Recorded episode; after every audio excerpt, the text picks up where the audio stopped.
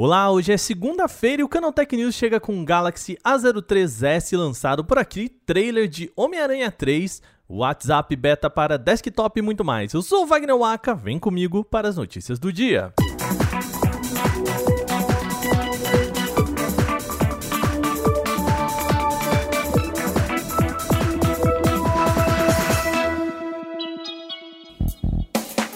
Na semana passada, a gente falou aqui no podcast do anúncio do Galaxy A03S, novo modelo de entrada da linha A da Samsung. Bom, a novidade é que agora o modelo foi lançado aqui no mercado brasileiro. Os pontos fortes do modelo são basicamente dois. O primeiro é o leitor de digital na lateral, até então inédito na linha.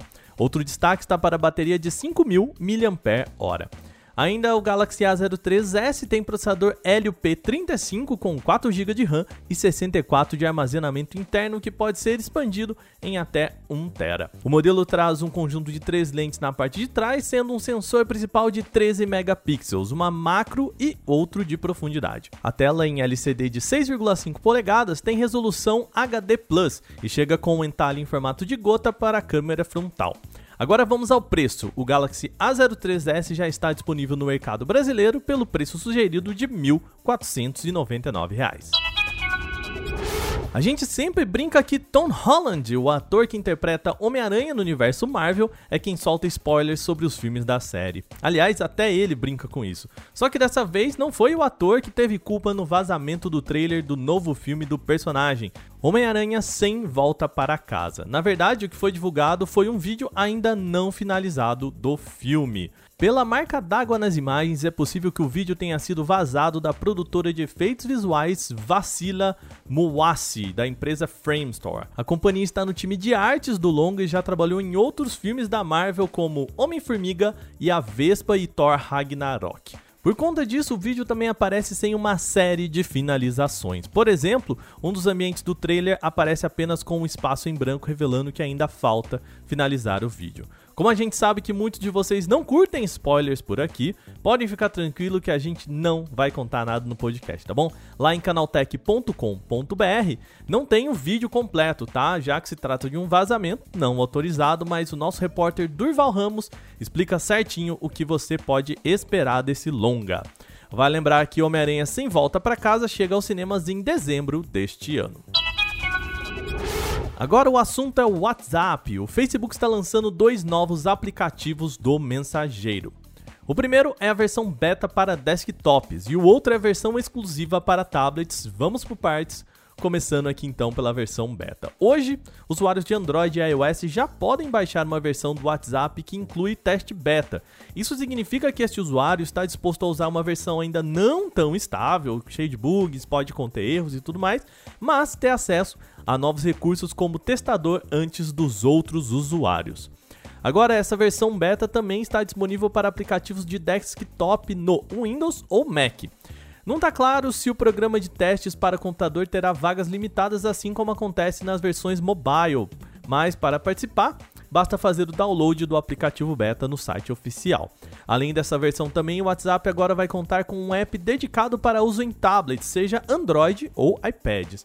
Isso é possível com a nova integração, a qual permite que uma mesma conta possa ser aberta em diferentes dispositivos. De acordo com o site WA Beta Info, os apps devem ser lançados em breve e vão permitir usar o mensageiro nos tablets sem precisar de nenhuma gambiarra, como é feito hoje em dia.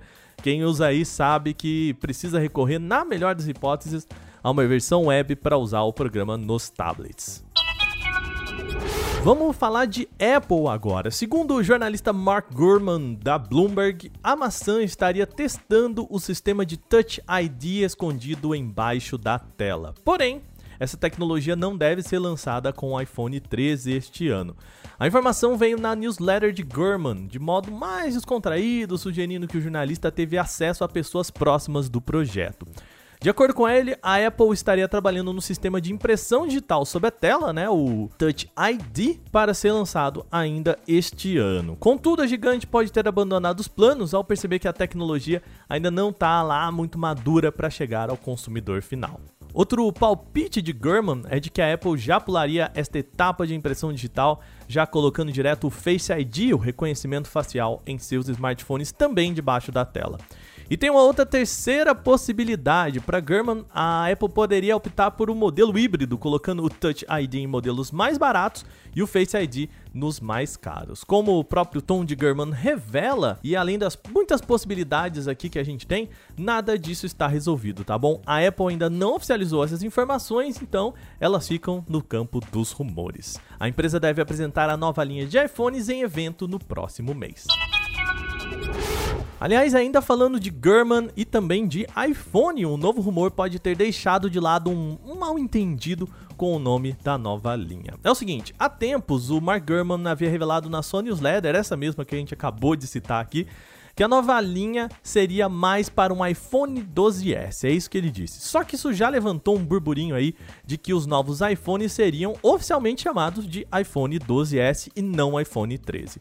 Bom, Agora a conta Leaks Apple Pro, que tem um histórico de antecipar informações da indústria, disse que o nome é sim efetivamente iPhone 13. Mas calma, tá? Eles não foram tão assertivos assim. O tweet aponta, abre aspas, estou esperando confirmação e trago aqui em alguns dias, mas parece, o termo que eles colocam é parece que 13 é o nome oficial, fecha aspas. Portanto, gente, ainda precisa de confirmação, tá bom? A Apple tinha um histórico passado de usar nomes S quando um iPhone era pouquinho diferente do outro. Por exemplo, o iPhone 4 sendo sucedido pelo 4S, o iPhone 5 pelo 5S, o 6 pelo 6S e assim por diante. Eu sei que vocês lembram disso. Só que lá no iPhone 11 a Apple pulou direto para o iPhone 12 e sugeriu que não mais usaria esse tipo de nomenclatura. Rumores ainda apontam que a linha vai contar com um pacote completamente novo de câmeras também, o que justificaria esse nome completamente novo e não um 12S. De novo, gente, é importante dizer, tá? A Apple não confirmou nada disso, o que deve ser feito somente no mês que vem com a apresentação dos novos modelos, tá bom? Bom, essas foram as nossas notícias de hoje. Antes de fechar, lembre-se, você pode enviar comentários, sugestões e críticas sobre este programa para podcast@canaltech.com.br. Manda o seu recadinho. Este episódio foi roteirizado, editado e apresentado por mim, Wagner Waka, com a coordenação de Patrícia Gnipper. O programa também contou com reportagens de Bruno Bertonzin, Durval Ramos, Igor Almenara, Alveni Lisboa, Vinícius Mosken e Vitor Carvalho. A revisão de áudio é da Mari Capetinga. Agora a gente vai ficando por aqui nesta segunda. Uma boa noite. A gente volta amanhã com mais notícias. Até lá.